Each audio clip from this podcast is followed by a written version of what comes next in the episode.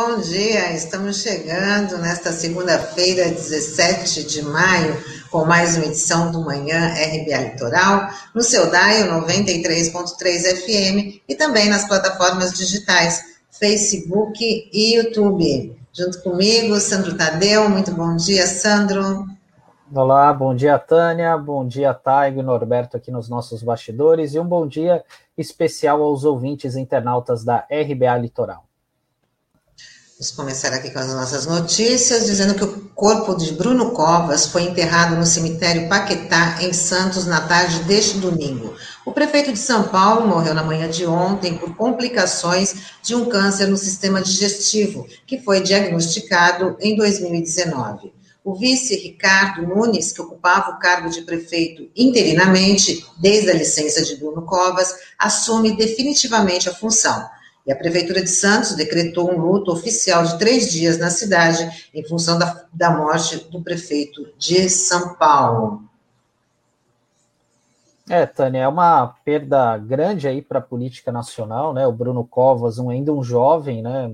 Militante do PSDB, ou até é, escrevi um artigo ontem que a lembrança que eu tenho do Bruno é da eleição de 2004, né? Porque a gente tem uma diferença pequena de idade, ele é quatro anos mais velho do que eu, e ele nas ruas pedindo voto, fazendo campanha, né? O comitê dele ficava até próximo aqui da minha residência, né? Então, é um. E ele era um dos principais nomes aí do PSDB que fazia justamente esse elo né, entre a velha guarda do PSDB, por conta do sobrenome, né, por conta do avô e por militar desde criança, né, desde a adolescência, né, no PSDB, e com essa nova geração que vinha chegando, né. E uma das entrevistas que ele deu, até logo depois da vitória, né, até queria uma dar uma diretriz no PSDB, né, que ele falava, ele fez até uma alusão ao Mário Covas, né, o avô dele, dizendo que ele ia ser um subversivo dentro do partido, né? Que a ideia dele era fortalecer o partido, que hoje está muito fragmentado, a gente tem visto aí a questão várias várias pessoas, né, querendo disputar a presidência da República pelo PSTB, aqui no governo do estado também, é, a gente sabe que tem muitos núcleos, né, enfim, e o Bruno é, seria um potencial nome aí para disputar o Palácio dos Bandeirantes, é, não na próxima eleição, né, mas dali a seis anos, né, então ele era uma figura muito importante de, do ponto de vista, né, a gente tem que lamentar, né, independente dos posicionamentos políticos, né, dele, se a gente concorda ou não, mas é muito difícil, né, a gente se colocar no lugar de um pai, de uma mãe, enterrar um filho, né, perder é, alguém tão jovem, né, por uma doença tão complicada, né, que é o câncer, enfim, é algo que mexe bastante com a gente, né, é, e também agora a gente fica uma outra dúvida como fica a cidade de São Paulo também, né, porque quem assume a cidade é o Ricardo Nunes, que era um vereador, né, da cidade, alguém até então desconhecido, pouca gente conhecia, foi teve um nome aí durante a campanha envolvido em algumas polêmicas, como uma suposta agressão à ex-mulher, né? Enfim, depois ele acabou desmentindo isso. E agora vamos ver como que vai, como que ele vai lidar, né, com essa, com a prefeitura. Ele está no MDB, que é o seu primeiro e único partido desde os 18 anos. O, o Ricardo Nunes tem 53 anos, né? Então é, certamente ele deve mexer em algumas peças, né? Obviamente não neste momento, né? Mas certamente ele vai querer dar uma cara e vamos ver como, qual, quais serão os desdobramentos disso, né? É, justamente na prefeitura de São Paulo. E Sandra, não sei se você concorda, acho que ele também deu uma demonstração no, na, na campanha para prefeito ele acabou sendo eleito, né, quando ele disputou o segundo turno no Guilherme Boulos, e eles deram demonstração ali de, de respeito na política, apesar de estarem em campos né, opostos, serem adversários, mas os dois ali demonstraram uma, uma situação de, uma questão de respeito, né, respeitando as divergências, então não teve aquelas baixarias, aquelas ofensas, né? O Boulos ali sempre falando, é, pedindo pela recuperação do, do, do, Bruno Covas, que durante toda a trajetória ali da, de, dessa doença ele nunca escondeu todo o processo que ele estava passando, enfrentando esse, essa doença super agressiva. Então, todo, toda vez ele também falava né, como é que estava o seu estado de saúde, o que, que ele ia fazer, qual, qual tratamento que ele ia se submeter.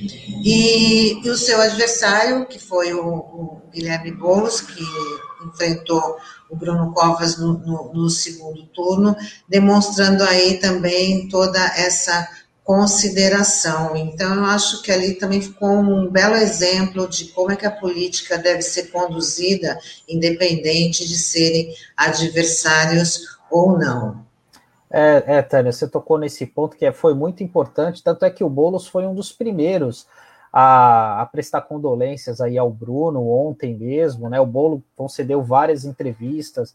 Eu até tive a oportunidade de comentar, é, ouvir uma delas, né?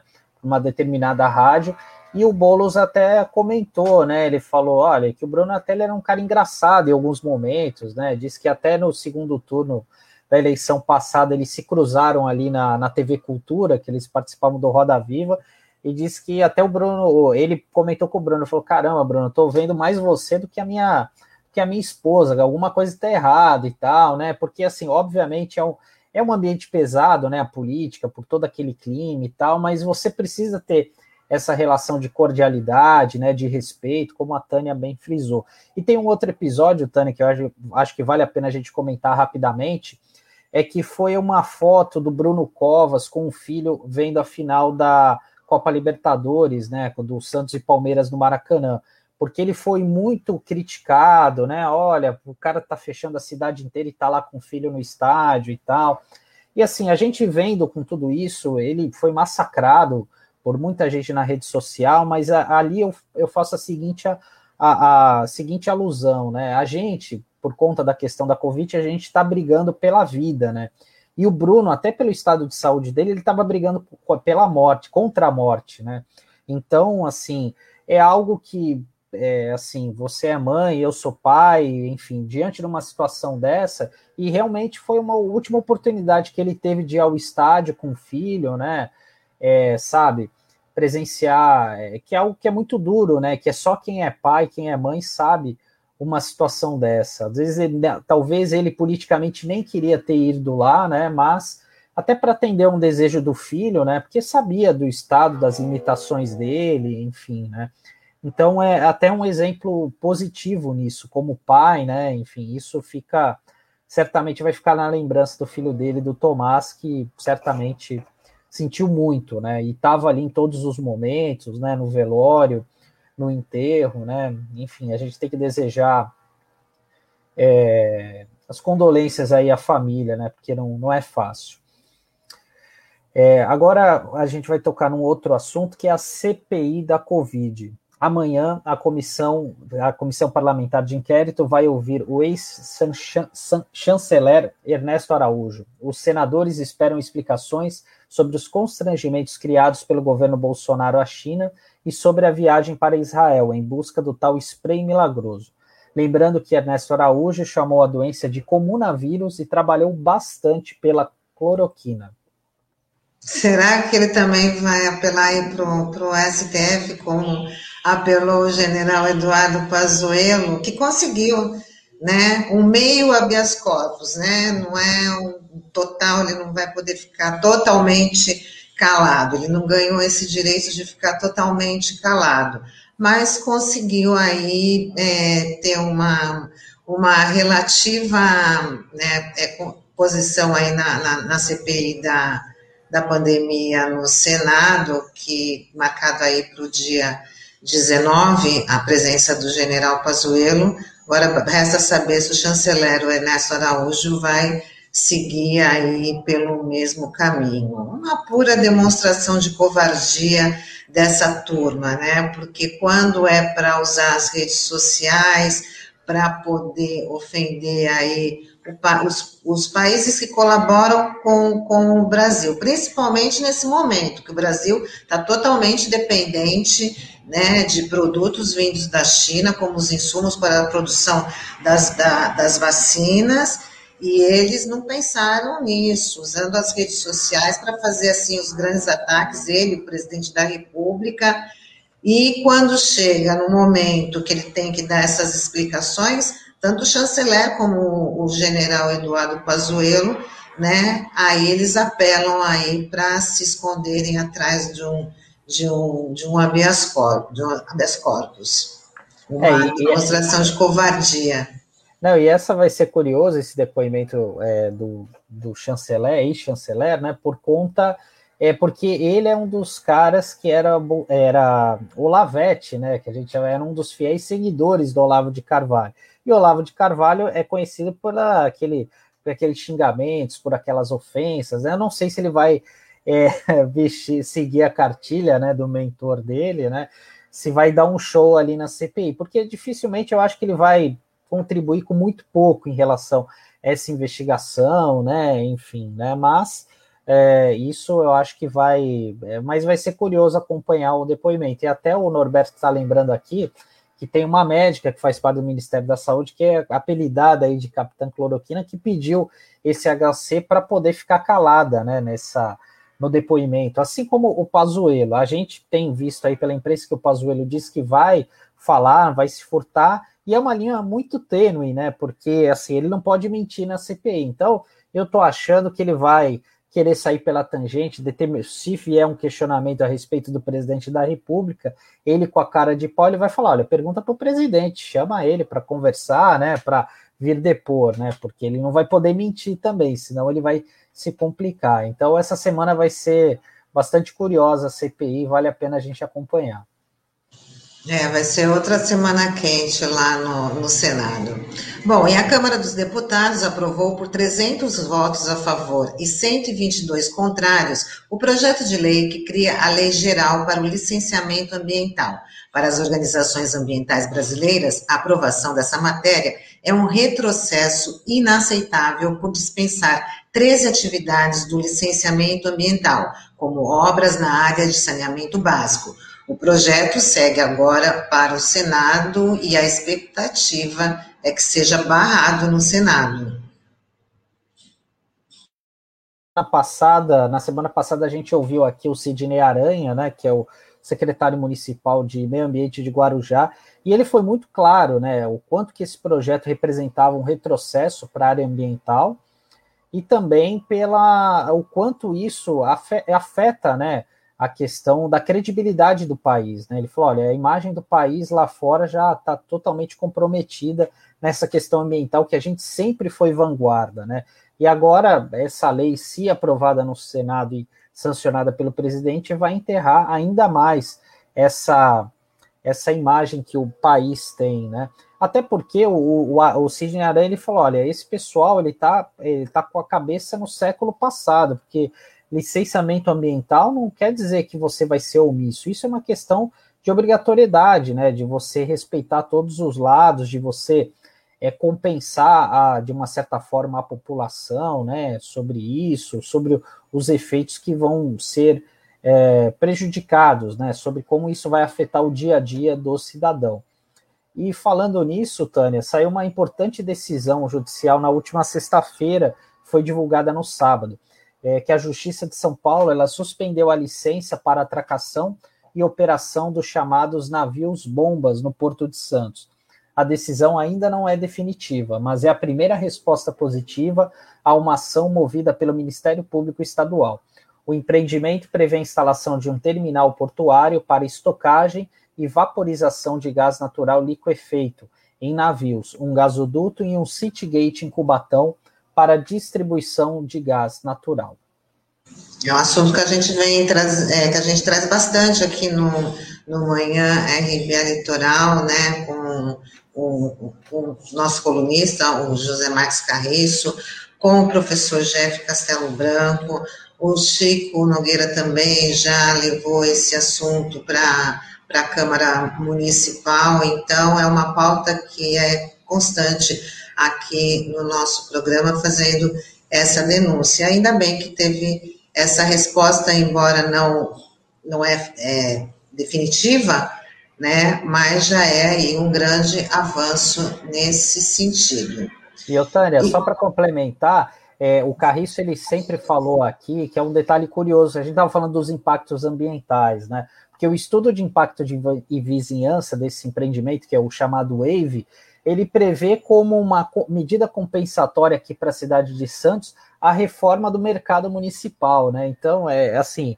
É, é algo que vai entrar para a história, né? Ele até chegou a mencionar isso aqui é, no programa, né? Então, realmente, o que, que tem a ver o mercado municipal com esse empreendimento aí que pode causar muitos riscos, impactos aí para a população do entorno e para toda a cidade, né? Uma compensação ínfima perto do perigo que a gente tem aí, né? Exatamente, Sandro.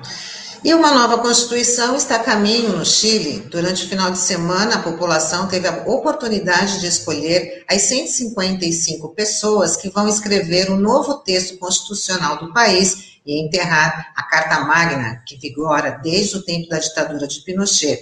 O referendo foi fruto das manifestações populares de 2019.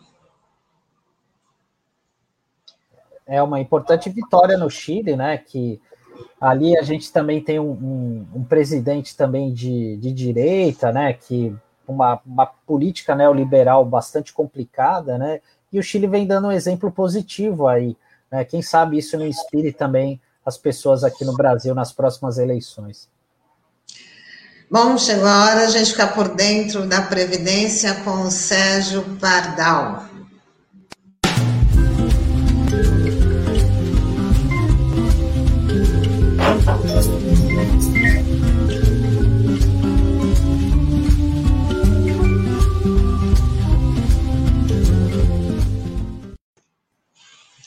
Bom dia, Pardal, tudo bem? Seja bem-vindo. Bom dia, Tânia, bom dia, Sandro, bom dia, o povo todo, bom dia quem nos assiste ou nos ouve pela rádio ou é, pelas plataformas. Só uma coisinha que vocês esqueceram, hein? A Constituinte chilena é paritária, elege o mesmo número de homens e de mulheres. Você passa a ter efetivamente um documento representativo do que, o, do que a civilização precisa.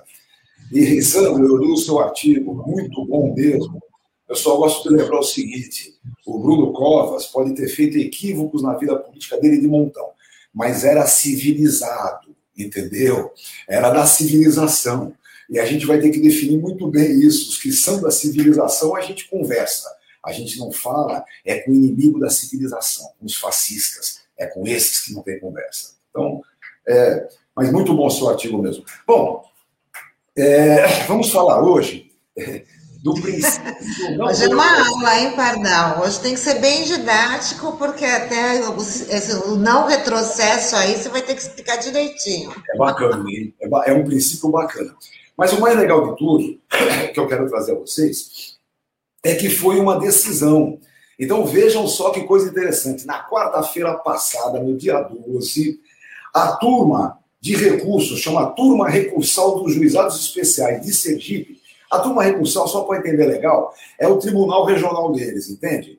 E tem os juizados especiais e o recurso ordinário vai para a turma recursal. Enquanto o recurso ordinário na vara vai para o Tribunal é, Federal é, é, Regional, né, o TRF, Tribunal Regional Federal, esses vão para a turma de recursos. A turma recursal de Sergipe definiu, por unanimidade, todos juntinhos, juntinhos, definiu que essa mudança é, é, no cálculo da pensão é inconstitucional. Vejam só que, que, que baita avanço. Primeiro, só para dar uma lembradinha, a gente comentou isso bastante aqui. Em 1960, na década de 60, na lei orgânica, dizia a pensão paga 50% da aposentadoria do falecido, com mais 10% para cada um dos dependentes somam lá, viu qual é o percentual paga. Quando foi em 91, o legislador entendeu que o núcleo familiar havia se modificado e que não era mais possível esse tipo de cálculo, era insustentável esse tipo de cálculo. E jogou o cálculo de 80% mais 10% para cada dependente. Teve até um erro, eles queriam 70% mais 10%, erraram lá na conta. Então, a viúva sozinha passou a ter direito a 90% do que seria a aposentadoria do falecido. Em 95, equipararam ao benefício acidentário e passou a ser 100%. Agora vem essa emenda sem vergonha, típica dos fascistas, ainda bem que não passou todo, alguma coisa a gente conseguiu conter, e lá modificou o cálculo da pensão por morte, recuando lá para a década de 60, com 50% mais 10% para cada dependente. Olhe, o que eu já tenho atendido de viúvas que não conseguem acreditar. O meu marido ganhava X e eu vou ganhar 60%. Como sobreviver nessas questões? A gente tem discutido isso bastante, tem levantado inclusive a hipótese é, da viúva que não tem aposentadoria própria ser tida como inválida e, portanto, com 100%. Brigamos bastante sobre isso. Mas aí me vem essa turma recursal de Sergipe e diz que não se poderia fazer a mudança, porque isso implica no princípio do não retrocesso. Como é que é o negócio? Essa é sensacional. Olha, o maior constitucionalista vivo no mundo hoje é JJ Gomes Canotilho. É um português, o cara é uma sapiência. Tá velhinho já, mas está vivo ainda. E ele é que definiu há muito tempo atrás o princípio do não retrocesso. Ele diz o seguinte: o princípio do não retrocesso é aplicável principalmente no direito social. Significa o seguinte: a sociedade avançou, não pode retroceder. Não podemos admitir retrocessos. E isso, sem dúvida alguma, seria um retrocesso, não é? Vejam, solidificando bem isso, eu sempre disse para vocês que é muito mais importante do que os benefícios de caráter voluntário, aposentadoria por idade, aposentadoria por tempo de serviço, que agora não tem mais. Essas aposentadorias são programáveis. Elas não são tão importantes assim, porque você pode fazer uma delas em qualquer tipo de previdência privada. Funciona para esse tipo de benefício. O problema principal é o que eu chamo de benefício decorrente de sinistro. Sinistro! A doença, a invalidez ou a morte. Então, o auxílio-doença, a aposentadoria por invalidez e a pensão por morte são muito mais importantes do que os benefícios de caráter voluntário. Por isso, eles não podem retroceder o cálculo. O que, é que eu estou dizendo? Eu estou dizendo o seguinte: se o Supremo Tribunal Federal e o Superior Tribunal de Justiça confirmarem esta decisão de Sergipe, vale também para aposentadoria por invalidez. Nesse caso aqui, a luta era só de uma pensionista. Então, a decisão final da turma recursal de Sergipe foi: é inconstitucional este retrocesso, porque agride o princípio internacional da proibição do retrocesso. Então, não pode retroceder, só pode avançar. Logo, na pensão dessa autora, deve ser calculada em 100%.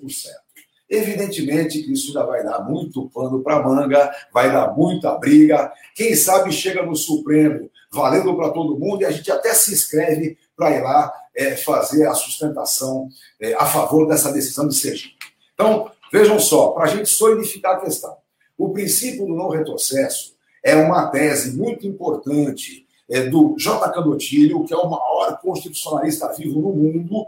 Isso tem aceitação no mundo civilizado, que entende o seguinte: o direito social não pode retroceder. Esses é, é, neoliberais, ultra neoliberais que estão por aí, ficam dizendo que não há retrocesso, há uma necessidade de recálculo. Olha, você pode até discutir isso no benefício de caráter voluntário. Mas você não pode discutir isso nos benefícios que decorrem do sinistro, naqueles que ninguém quer, mas quando vem é muito importante, né? Ninguém quer aposentar por invalidez, mas se ficar inválido, sem dúvida alguma, precisa do benefício. Então, essa é a questão de hoje. O princípio do não retrocesso, o princípio da proibição do retrocesso é um tema internacional que vale principalmente para o direito social. Por isso, a turma recursal dos juizados especiais de Sergipe, por unanimidade, decidiu que o retrocesso existente no cálculo da pensão é inconstitucional. Não pode. Portanto, a pensão na concepção dessa turma recursal ainda tem que pagar 100% do que seria a aposentadoria do falecido. A briga é interessante. Se chegarmos ao Supremo, sem dúvida alguma, vamos tentar fazer com que tenha validade também para aposentadoria por invalidez. Lembra? O cara está com auxílio doença de 91%, como ele tem menos de 20 anos de contribuição, aposenta por invalidez por 60%. É, já imaginaram? O auxílio doença, que é temporário, paga 91%, e a invalidez, que seria permanente, paga 60%. Não é possível, né? Isso é o retrocesso que a turma recursal lá de Sergipe falou que não vale.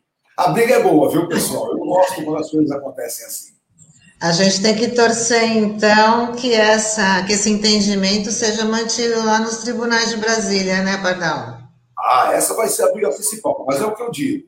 Se chegar ao Supremo, por exemplo, e for chamado para a validade de todos, a gente vai se inscrever e vai lá também sustentar. Vamos brigar. O que é importante hoje é levar para o público em geral o que acontece para ter conhecimento e a gente poder lutar é, é, com apoio efetivo do povo. Isso é que é importante. Lembre-se, o fascismo trabalha com ignorância, medo e violência. A gente tem que inverter. Diga lá, Sandro. Não, você que conhece bem essa área previdenciária, tem algum ministro do Supremo que se dedica mais a essa questão, que tem um histórico de, dessa área de previdência ou não? Porque muito se não, fala, ah, tem, né? na área civil, é trabalhista, enfim, né? Já teve, né? Hoje já não é tão, já não é tanto assim.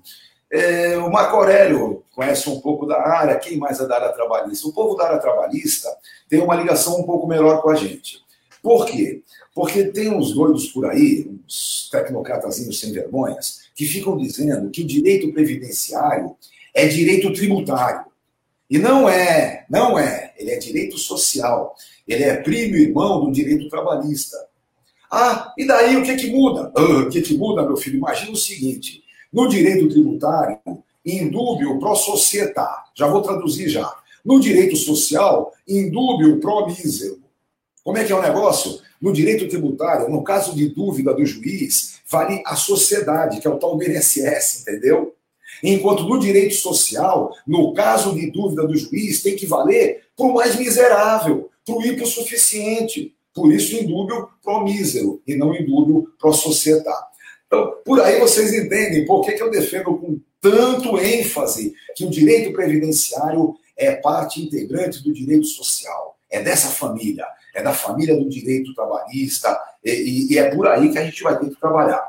É, eu fiz um artigo dia desse que a gente tem soltado bastante, que eu estou dizendo lá, reconstruindo o Estado Democrático de Direito.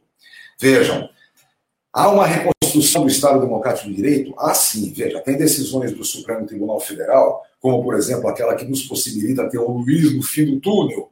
Essas decisões do Supremo são a reconstrução é a recostura do Estado Democrático de Direito, que foi vilipendiado com o golpe de 16 e com um monte de coisas que aconteceram depois. O que nós não podemos deixar acontecer é essa reconstrução ser feita sem dar bola para o direito social. Nós temos que defender que o direito social é parte do tecido importante. E a pandemia mostrou isso, hein? A pandemia mostrou. Não é à toa que os nossos grandes heróis são SUS e INSS. Não é à toa. A gente tem isso muito claro e vamos ter que brigar bastante por isso. E olha, pessoal, essa é uma briga mundial. Não é uma briga só do nosso país, não. No mundo todo, há uma discussão muito grande em relação ao direito social. Tá bom, Pardal. Te agradeço mais uma vez estar aqui com a gente. Desejando para você aí uma ótima semana e até segunda que vem. Tamo junto. Até segunda que vem. Beijos e abraços para todo mundo. Tchau, tchau. Sandro, agora a gente conversa com a doutora Flávia Rios, advogada, criminalista e especialista nos direitos da criança e do adolescente. Essa entrevista ela faz parte da série Combate à Violência e Exploração Sexual Infantil, cujo dia é 18 de maio, e é um mês chamado de Maio Laranja.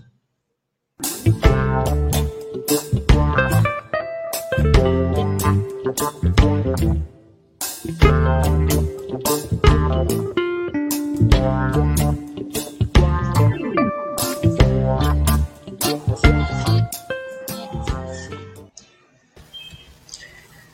dia, Flávia, seja bem-vinda. Muito obrigada. Bom, obrigada eu que agradeço a oportunidade. Bom dia a todas. Flávia, já vamos começar aí nossa conversa, já que essa entrevista aí faz parte dessa série por conta da, do dia 18 de maio, dia de, combate à violência e exploração sexual infantil. A importância de ter essa data, a gente está aí no maio laranja, né, e os desafios é, na, nessa área, você como uma advogada criminalista.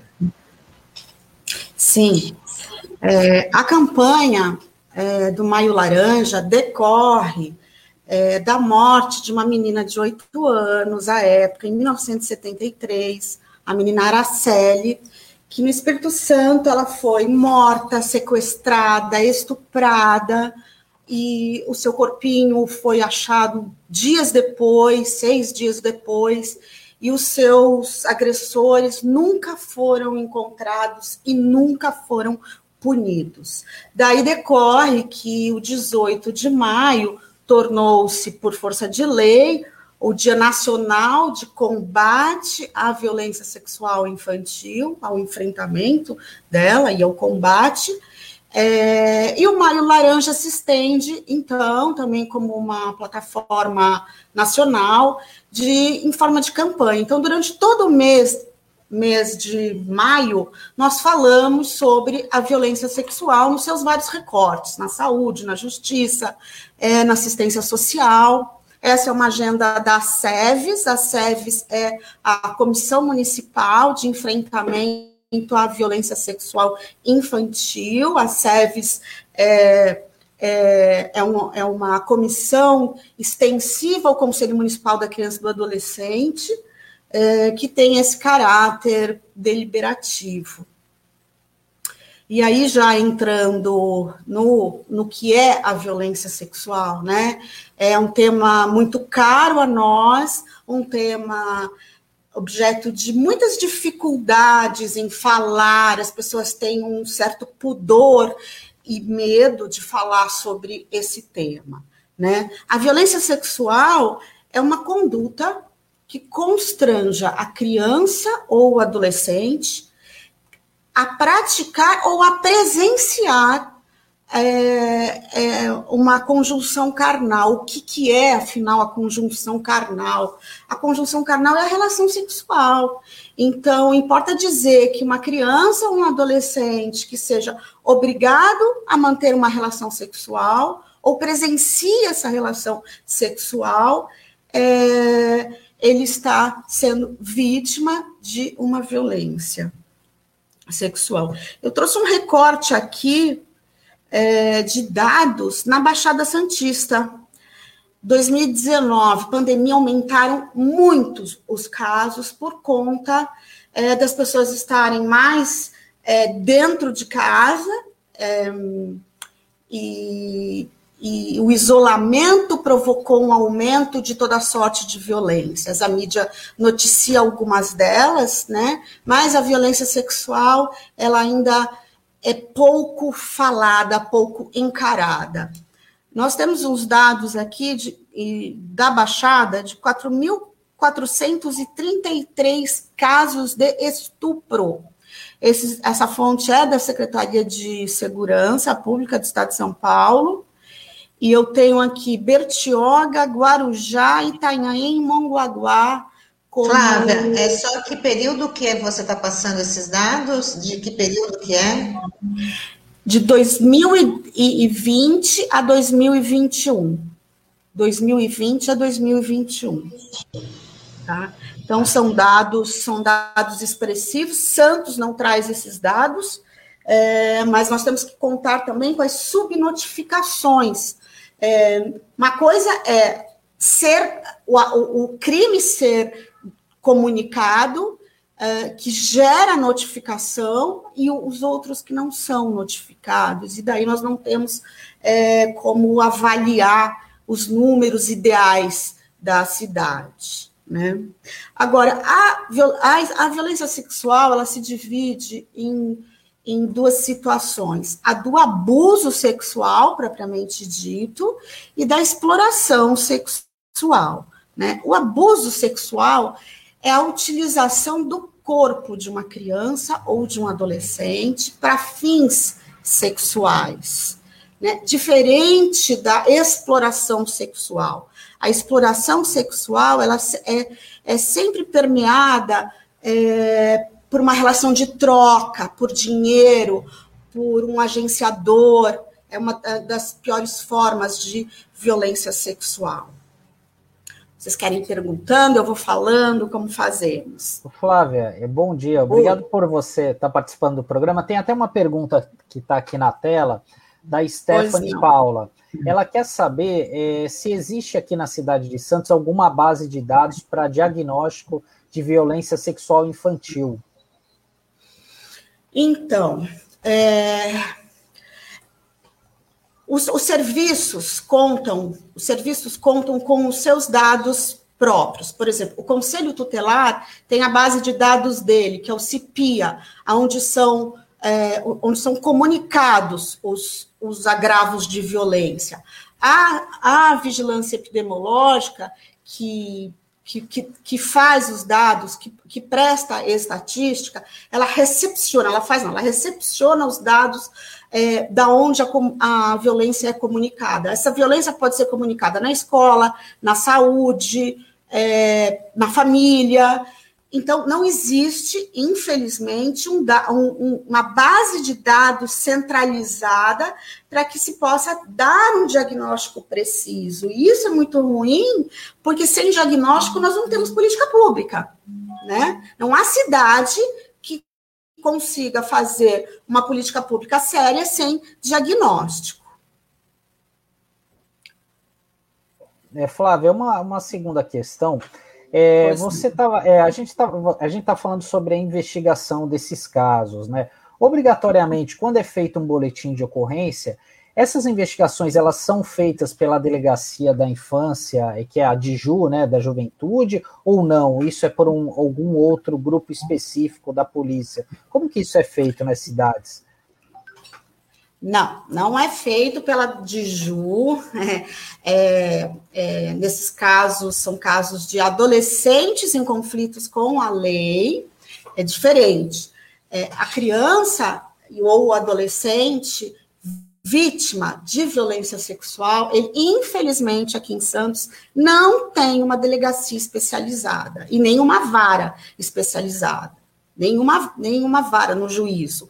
A delegacia da mulher é que atende os casos de violência sexual. Em todos os lugares onde não houver delegacia da criança vítima, as delegacias especializadas, as delegacias de, em direitos humanos, devem recepcionar e dar andamento aos casos de violência é, sexual. É que é uma estrutura bem pequena, né? A gente acompanha isso pela questão da, das mulheres, doutora. E até uma outra questão relacionada a isso. É, pela sua experiência, né, a senhora como operadora de direito, os juízes criminais, eles oferecem de fato essa medida protetiva contra os agressores é, de crianças? Como que isso funciona na prática, assim? Sim, sim. É... A, a criança vítima de violência sexual ou adolescente, o, o, o autor dessa violência vai responder esse crime perante o sistema de justiça. Perante uma, em Santos, aqui em Santos, perante uma das varas criminais.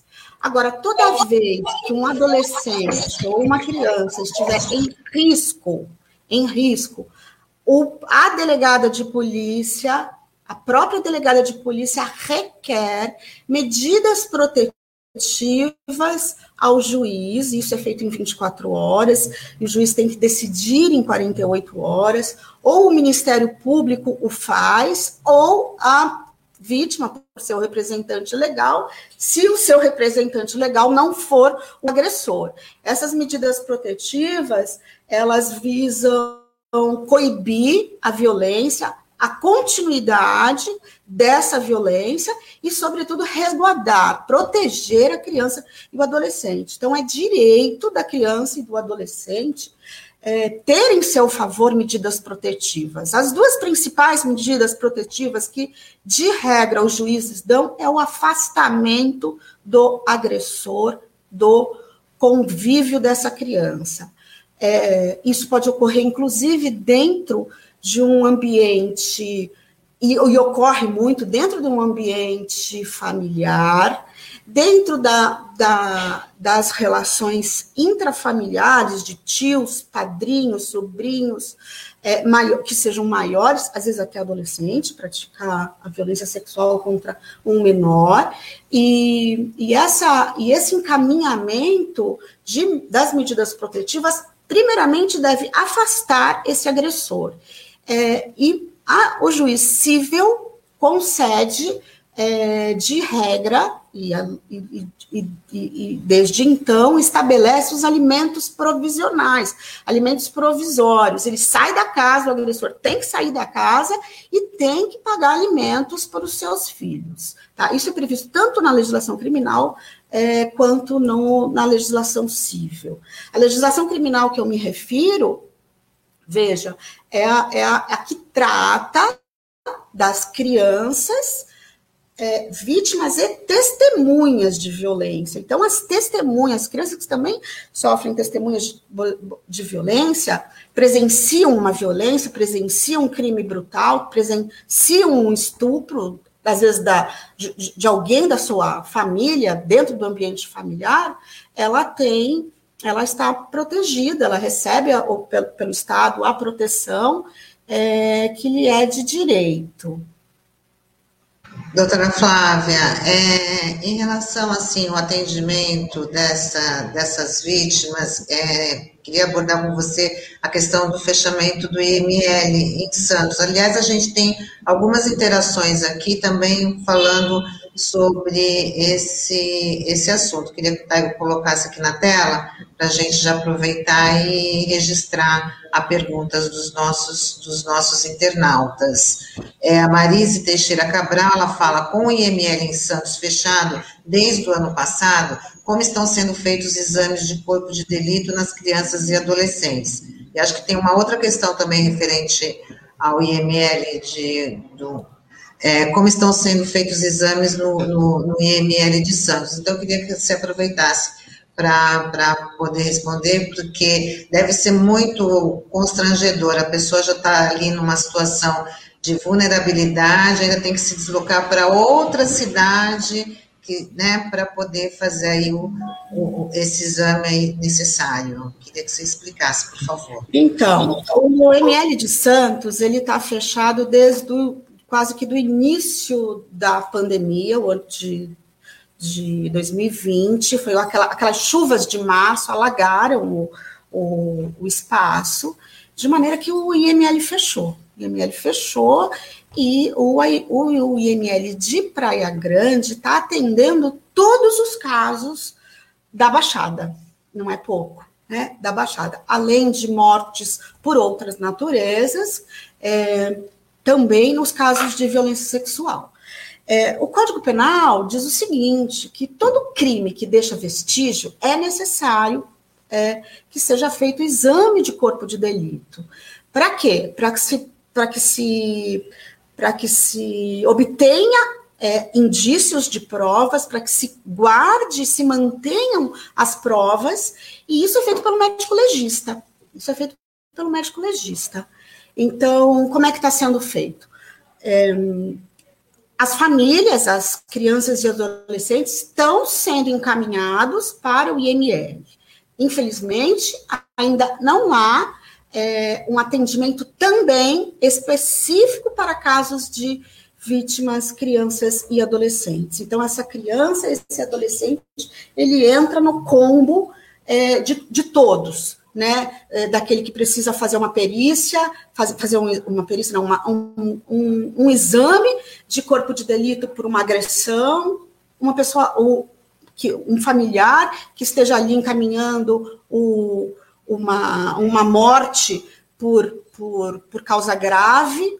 Então, assim, é, nós estamos há 30 anos de vigência de Estatuto da Criança e do Adolescente, é, que, que trouxe a, a, a, figura da criança e do adolescente, levou essa figura a sujeitos de, de direitos, né, que deve ter prioridade absoluta no seu atendimento, e na prática o que a gente vê é a lei morta, né? Aquele discurso muito dissociado da prática, e essa é a nossa luta diária, né? De, de, de fazer valer, de trazer a lei é, para o espaço da realidade e para o espaço das políticas públicas. Flávia, é, um hum. outro assunto também que é muito abordado é a questão da pornografia infanto-juvenil, né? Que isso vira e mexe a operações da Polícia Federal, Polícia Civil, enfim. É, na sua avaliação, a, as punições previstas pelo ECA, é, elas são adequadas? Você entende que ela deveria haver uma rigidez maior na lei? Enfim, qual é a sua avaliação como jurista? Olha, eu não sou punitivista, né? Eu sou garantista como, como criminalista, entendo que o direito deve exercer o seu papel social é, pela mínima intervenção. Claro que, claro que esses casos sérios, graves, hediondos, é, em especial esse que estamos falando de violência sexual, é, eles têm penas, eles têm penas é, que vão até 12 anos, de 8, de 6 até 12 anos, elas são aplicadas é, mas eu não, não vejo que é, seja o, o, o, aumento da pena que reprime o crime, o cometimento do crime, de nenhum crime, aliás, né? Porque o, a pena ela só retribui a violência. O que previne o acontecimento dessa violência são políticas públicas. É a sociedade organizada, é a sociedade informada dos seus direitos, é a sociedade que sabe comunicar, aonde comunicar os seus direitos, e, e, e, é, e é com base nisso que a gente entende é, que a pena de seis anos, se, às vezes uma pena menor, dependendo do crime, né? Dependendo da espécie de, de crime de pornografia. O Código Penal, o Estatuto da Criança e do Adolescente nos trazem tipos diferentes. Por exemplo, o mais clássico da pornografia infantil e que e que requer sim um combate sério da Polícia Federal, em especial da Polícia Federal, das polícias rodoviárias, onde acontece muito exploração sexual infantil. É, traz, nos traz uma, uma, um panorama, nos traz um panorama é, de que a violência ela existe, não dá para esconder essa violência, ela precisa ser combatida e a lei vai tratar a, a, a pornografia infantil é, sempre que houver uma cena de sexo explícito. Na, na, a pornografia não é diferente não é diferente desse modelo. O que, que a gente quer é, dizer com isso? Né? Qualquer representação sexual, é, qualquer, des, qualquer conduta de criança que seja, é, que seja visibilizada em, em modos sexuais para atender a lasciva, o desejo do adulto, é pornografia. Então, o que, o que mais a gente está vendo é, na sociedade contemporânea é a pornografia pela internet. Né? Então, aquela velha história, sabe aquela velha história? É, as mães diziam né, para as crianças: não aceite uma balinha de um estranho. Hoje, a gente troca essa balinha pelos, pelos ele, pelos eletrônicos. Então, muitas vezes o aliciador ele se vale né, de um tablet, de um filme, de um, de um, de um computador para oferecer para o adolescente e para essa criança esse acesso à internet em troca, em troca do abuso sexual e até da exploração sexual. Né? A exploração sexual, é, aí a gente tem mais modernamente ainda o, o sexting, né? que nada mais é do que as mensagens de texto, é a junção de duas palavras, sexo e texto, sexting, né? Uh, e, e, ou então os nudes, né? Os nudes. É, a, a, criança ou adolescente, ele é filmado, ele é fotografado, isso é reproduzido, isso é veiculado pela internet e isso é pornografia, né? Desde que trate é, de cena de sexo explícitos. Muita gente dá, pede o exemplo daquele, daquela apresentação que aconteceu no MAN, em São Paulo, que havia um homem com um corpo nu ali e, objeto de, de apreciação, vamos dizer assim. Então, efetivamente, é, tirando, colocando de lado os, os conservadores e os puritanas de plantão, é, é, e se aquilo é arte ou não é arte, que também não importa.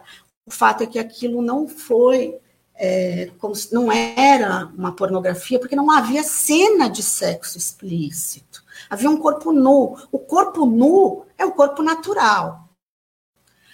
A criança ter acesso a isso, o adolescente ter acesso a cenas de nudez, sem o devido monitoramento, é que pode neutralizar essa questão. Então, uma criança que recebe é, um toque, uma, uma, uma carícia, uma passada de mão lasciva, abusadora, se ela tem informação dentro da sua casa, ela sabe diferenciar do que é o, o, o corpo nu, do que é o, o toque é, que está lhe, lhe, lhe incomodando, o, do, do, toque, da carícia que não é o agrado, mas da carícia que tem o conteúdo sexual. Né? É, as trocas. Posso continuar falando? Pode sim, Flávia. Tá. É, e aí a gente traz uma informação, porque é, de regra a gente tem um dedo de, um dedo para apontar para apontar para a repressão, apontar para apontar para dúvidas, né? Ah, mas ela tinha 13 anos, já é uma mulher, sabe muito da vida. Ah, que nada. Então, assim, na Copa do Mundo, e aliás, nos grandes eventos, em especiais esportivos, são quando aumentam os casos de violência sexual, de abuso, de, sobretudo de exploração. Né? Na Copa do Mundo, isso é um, uma fonte é, da, da Chayud, que é uma das organizações internacionais que trata sobre a violência sexual infantil, é, meninas de 12 anos faziam sexo oral por 8, 9 reais, que era o preço da quentinha, o preço da comida do dia. Tá? Então, elas fa faziam favores sexuais em troca de uma comida. E muitas vezes a exploração sexual ela está ligada a um teto para dormir, a um, a um espaço que seja, aspas, seguro para essa menina ou para esse menino. É, os meninos também são vítimas de abuso sexual de, e exploração sexual, sobretudo. Né? É, está, é, é, é locais de esportes, é, agências de turismo,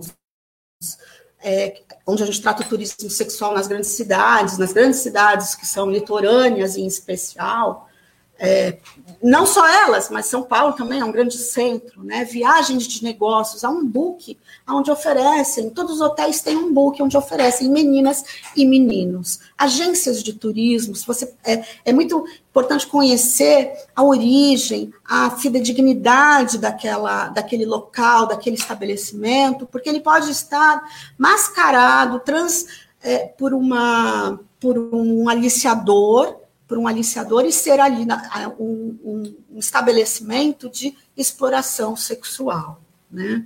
Flávia. E, oi. É, ainda assim, nessa questão da, da, da, internet, que, é, que eu acho que é muito importante, onde é disseminado o maior conteúdo da pornografia é, infantil. A nossa legislação, ela está com instrumentos para combater né, é, é, esse tipo de, de, de crime, né? E como é que a sociedade pode, é, pode agir para denunciar? Então, é, a Safernet Brasil é um dos locais de comunicação quando os crimes são ocorridos dentro é, do espaço digital. Então você clica SaferNet, já vem o da, já, já, já entra no site, é uma parceria, uma, é uma ONG em parceria com o governo, com os governos federais, estaduais, é, e há sim um combate pela internet é, fervoroso, um combate que nós consideramos sério. O problema são provas, né? O problema são as provas como ob obter essas provas. Então, através das mensagens de textos, através da, de vídeos, através de veiculações é, é, por mensagens de texto em WhatsApp, tudo isso é monitorado e isso serve como meio de prova para a incriminação e, consequentemente, para a punição. Ok, a gente já está chegando aqui no finalzinho da nossa entrevista, Flávia, mas tem, eu queria que você abordasse também, é uma questão do atendimento pelo SUS, que uma lei de 2013, né, é, obriga o SUS a dar atendimento às crianças vítimas de violência sexual. Mas eu queria a sua análise dessa lei na prática. Ela acontece mesmo? Então, eu vou falar da lei em específico. Essa lei ela é de 2013, é a lei 12.845, que prevê o atendimento imediato e obrigatório em todos os hospitais da rede SUS. Né? Então, os, os, os hospitais eles devem oferecer às vítimas de violência sexual um atendimento emergencial, integral e multidisciplinar. É, isso é uma lei federal. É uma, é uma, é, esse, esse procedimento ele deve ser um protocolo é, que todo, todo hospital conveniado ou o SUS é, estabeleça um, um um fluxo de atendimento que seja uníssono, que seja coerente e que seja, sobretudo, protetor. E quando se fala em emergencial, eu estou falando numa violência, é, uma violência é, que acabou de acontecer. Daí a necessidade, isso é a lei, essa lei prevê isso, né, que o SUS oferte nas 72 horas a profilaxia de emergência, é, que são é, os coquetéis para evitar transmissão de infecções é, sexualmente transmissíveis, AIDS, entre outras, gravidez. Né? Então, é, um, há um protocolo na saúde de, dos, dos, do, desse coquetel a ser ofertado. Né? É, se isso acontece, é, deve acontecer, tem que acontecer. Nós não temos é, é, a garantia de que esse protocolo ele é uníssono em todas as cidades, em todos os municípios, é, se há uma equipe multidisciplinar, o que, que é uma equipe, multidisciplinar? É o médico, é o psicólogo, é o assistente social, porque é, você vai atender, acolher o caso da violência sexual e encaminhar para a rede de atendimento para que dê continuidade ao atendimento psicológico, à própria oferta da saúde. Então, aqui em Santos Azul capacitadas, a sua equipe está capacitada para atender. É, todo, todo profissional da saúde, na verdade, deveria estar a par desse, dessa lei, dessa obrigatoriedade, e deveria, sobretudo, dialogar, ter um, um diálogo intersetorial para que todos pudessem fazer um, um encaminhamento é, fidedigno do caso. É, Flávia, tem uma questão aqui da Gabriela Hollenberg, é, hum. querendo saber se a rede oferta transporte para o CREAS, DDM, ML, para aquelas famílias que não têm condição de acessar os serviços, né? Ou que estão em bairros distantes, enfim. Você sabe informar? Então, é, sim. de regra, não tem essa previsão, não tem essa previsão da oferta do transporte, embora, embora é, é decorrência legal, é decorrência da lei que a criança e o adolescente tenha, tenha como direito a garantia, a garantia de ser socorrida, socorrida. Isso está no Estatuto da Criança e do Adolescente, isso está na nossa Constituição Federal de forma prioritária e de forma preferencial. Então, se essa família é, não tem condições de, de, de, se deslocar, e aí eu acho que a pergunta vem também relacionada ao IML, é, é, é de se acionar, sim, o, o município para que ofereça o transporte, para que exija esse transporte.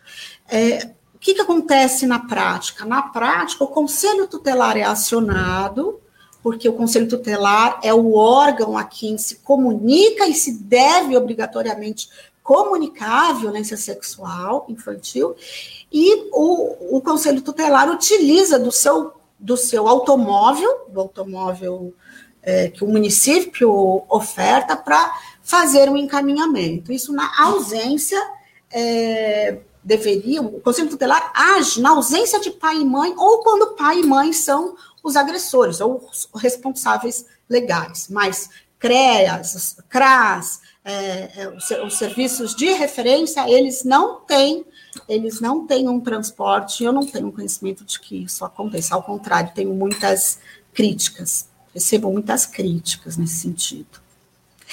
É, é, é alvissareira uma informação aí recente de que o juiz da infância, o, nosso, o doutor Evandro, é, vai formar uma equipe, isso me parece que é uma, é uma, uma, não sei se uma determinação, mas uma orientação do Tribunal de Justiça para um grupo de trabalho que envolva a Ordem dos Advogados do Brasil, que é a classe que eu represento, inclusive a OAB, meu, eu represento a Ordem dos Advogados do Brasil, a subseção de Santos, na nossa comissão, na SEVES.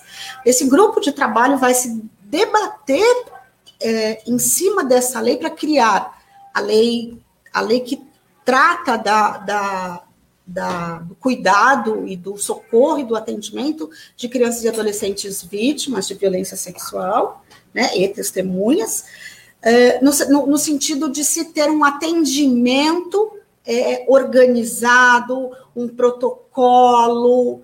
Então, parece que agora é, é o debate acerca da realização desse procedimento que está na lei e longe da prática venha a acontecer. Então, essa é a nossa esperança de agora essa criança, esse adolescente ser protegido sob todos os recortes da saúde, do direito, da, enfim. Essa aí.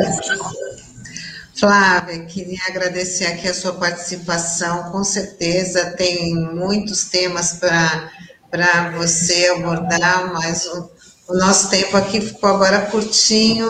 Queria agradecer a sua participação, de trazer assim grandes esclarecimentos. Teve uma interação muito, muito importante, né? Você elucidou aí bastante questão, muitas questões, né? Que de, tirou muitas dúvidas. E até uma próxima oportunidade. Então, queria que você fizesse aí suas considerações finais para a gente se despedir. Tá certo. Então, eu que agradeço a oportunidade aí da rádio estar nos concedendo esse espaço, a nossa comissão, a comissão ASEVES, né? É, e está trazendo isso com tamanha importância. Comuniquem a violência, comuniquem a violência. Isso pode ser feito de forma anônima, porque uh, de, de, de regra as pessoas ficam é, intimidadas, ficam com medo mesmo, com receio de comunicar a violência porque não há certezas, não há, não, não precisa haver certeza, basta haver suspeita. Isso é o artigo 13 do Estatuto da Criança e do Adolescente. Então, a gente tem como canais para a comunicação da violência o Conselho Tutelar, a Polícia Civil 197, deixa eu fazer aqui a minha colinha, a Delegacia da Mulher, a Delegacia da Mulher, o telefone é 3235-4808, a Polícia Militar 190, a Polícia Federal 194, a Polícia Rodoviária 191, o Disque 100, a delegacia eletrônica, só discar delegacia eletrônica, vem o site. A SaferNet Brasil, que eu já me referi, a SaferNet Brasil, dos crimes é, veiculados através da internet, e os aplicativos, né? Tem dois aplicativos, os aplicativos de direitos humanos, é, que é o Disque 100, e, e o aplicativo do Telegram também, ele recepciona a a comunicação da violência sexual. E, por último, dizer que tratar desse tema é resistir, e resistir, e resistir. Então é isso. Isso aí, Fábia, muito obrigada.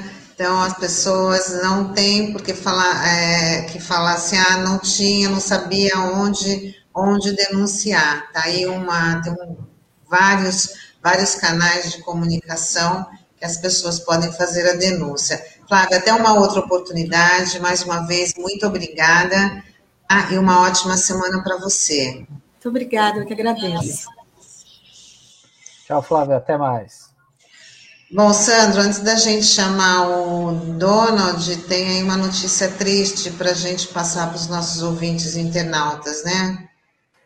Sim, Tânia. É, a gente recebeu informação agora conseguiu confirmar que veio a falecer é, nessa madrugada de hoje o Marcos Braz de Oliveira, que era conhecido como Macaé, presidente do Sindicato da Construção Civil aqui de Santos e região, né? Ele tinha 63 anos e é, infelizmente é mais uma vítima aí da Covid-19. É, o Macaé ele já estava internado já há mais de dois meses ali na, na Santa Casa, ele chegou a, a ser entubado, estubado, enfim, e estava na luta aí contra a Covid-19. Então fica aqui a lembrança, né? O Macaé foi, é, uma, é uma das grandes lideranças sindicais aqui da Baixada Santista, né? Num sindicato muito importante, né? O Sintracomos.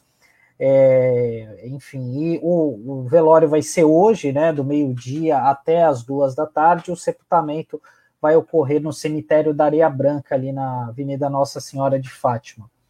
Então, Macaé, assim, fica aqui a, a tristeza, sempre foi um, um batalhador aí, alguém que começou no movimento sindical já na década de 80, né, enfim. Então, aí tem uma, uma imagem que o Taigo está mostrando ao lado do Miguel Torres, que é o presidente nacional da, da Força Sindical, e fica aqui a lembrança e o legado que ele deixa aí para a categoria e também para o movimento sindical como um todo. E os nossos sentimentos aí para os familiares, porque é mais uma, uma notícia triste, né? Aumentando aí as estatísticas das, das vítimas da, da Covid-19. Bom, vamos chamar agora o Donald Verônico para ele contar que hoje é dia de arte bancada, quem vem, quais são as novidades. Muito bom dia, Donald, tudo bem? Bom dia, Tânia. Bom dia, Sandro. Estão me ouvindo bem? Sim. Sim. Bom dia, Donald. Tudo bom? Tudo bem. Realmente estava acompanhando aí a notícia que o Sandro passou agora. Infelizmente, mais uma vítima aí da pandemia. É, a gente espera que a gente seja vacinado em breve e que a gente consiga se livrar desse mal, né? É isso aí, Donald. Bom, Donald, toda segunda-feira, né, nosso ouvinte internauta já está acostumado, já tem um compromisso às cinco e meia da tarde com o Arte Bancada, e quem, quem vai ser o convidado de hoje, ou a convidada? Convidado?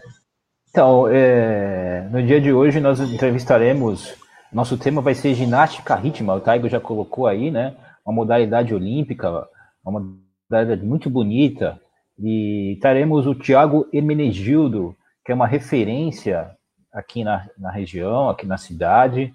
A ginástica rítmica é, é praticada ali no Brasil Futebol Clube. O Thiago é o professor, ele é o grande mentor atualmente, representa a cidade em jogos como jogos abertos, jogos regionais. E o nosso bate-papo de hoje vai ser sobre a ginástica rítmica, naquele, naquela entoada de trazer e conversar sobre diferentes modalidades, diferentes profissionais. Hoje vamos conversar sobre essa, essa bonita modalidade, importante modalidade no cenário brasileiro e olímpico. É, quando fala dessa modalidade, eu lembro de Daiane dos Santos, mas devem ter outros atletas aí que também devem ter representado o Brasil e até aqui na nossa região, né, você vai, vai estar tá explicando, convidado do Bancada vai estar trazendo. Mas na minha primeira, primeira imagem, assim, é a Daiane dos Santos. A Daiane dos Santos, é, a Daiane dos Santos, nossa grande campeã, né? E com certeza a conversa vai ser muito interessante hoje. Tá bom, Donald, muito obrigada. Ótimo programa. Lembrando que a bancada começa às 5 e meia da tarde aqui na RBA Litoral. Obrigada, boa semana para você. Obrigada. Para vocês também. Tchau, tchau. Tchau, Donald. Até. E a gente vai ficando por aqui, né, Sandro? Terminando aí mais uma edição do Manhã RBA Litoral, desta segunda-feira, 17 de maio. Lembrando que daqui a pouco, às 11 horas, tem o Som da Praia com Lavo Dada. E duas da tarde, tarde RBA com o Marcos Canduta. E como a gente falou aqui, às 5 e meia da tarde, o Arte Bancada. E a gente está de volta amanhã com mais uma edição do Manhã RBA Litoral. Obrigada aí pela companhia. Tchau, tchau. Tchau, pessoal. Até amanhã. Grande abraço.